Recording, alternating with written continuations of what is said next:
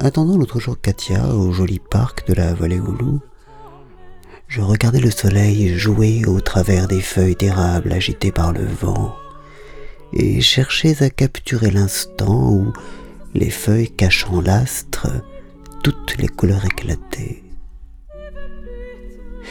Même si nous aimons aussi la tendresse des couleurs noyées, la douceur des paysages se perdant dans la brume, ce sont d'abord les couleurs vives et le contraste qui nous attirent. Il en va également ainsi dans la musique.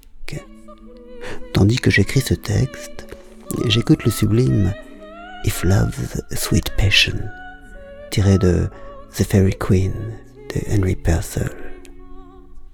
Plusieurs éléments concourent certainement à la beauté de ce morceau, notamment le charme érotique, et non pas du tout angélique, de la voix féminine qui chante, mais joue aussi la suite continuelle de hauts et de bas alternés, de graves et d'aigus, qui enchantent l'oreille comme le chatoiement des couleurs enchante les yeux. Il y a sûrement là quelque chose inscrit au cœur de nos gènes, un signe de bonne santé peut-être, un réflexe qui nous pousse également vers les lèvres rouges, et le noir du rimel ou du col cernant le blanc des yeux, une attirance spontanée vers la couleur et le contraste. Avec le temps et l'expérience, on peut apprendre à aimer aussi ce qui est lunaire et pastel. Mais j'ai le sentiment que ces attraits, nimbés et estompés, sont seconds, qu'ils ne peuvent venir qu'avec le temps, l'expérience, ou peut-être la peine.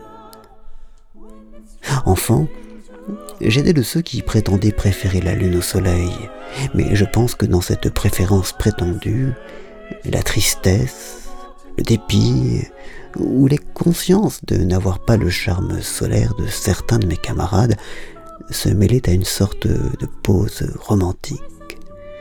J'érigeais artificiellement en valeur ce que je savais bien au fond de moi être une faiblesse et un défaut, un faute de mieux. Peut-être n'est-ce pas toujours le cas, mais ça l'était chez l'enfant que je fus une façon de prétendre aimer cet effacement dont je souffrais.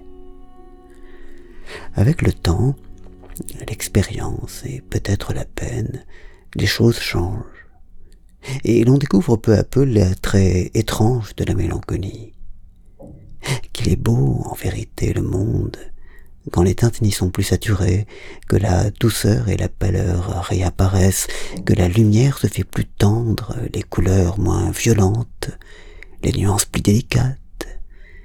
Il y a, dans les heures entre chien et loup, dans les éclats apaisés, des choses sublimes qui se dévoilent, des choses subtiles qui, au simple bonheur esthétique, ajoutent le plaisir de ne pas se livrer au tout venant. J'ai, pour ceux qui au travers de l'aquarelle, de la photographie, du dessin, de la poésie, du chant ou de la musique, savent rendre et exprimer la mélancolie des choses, la beauté tendre et discrète qui y est contenue, invisible à ce que le temps presse, une immense gratitude.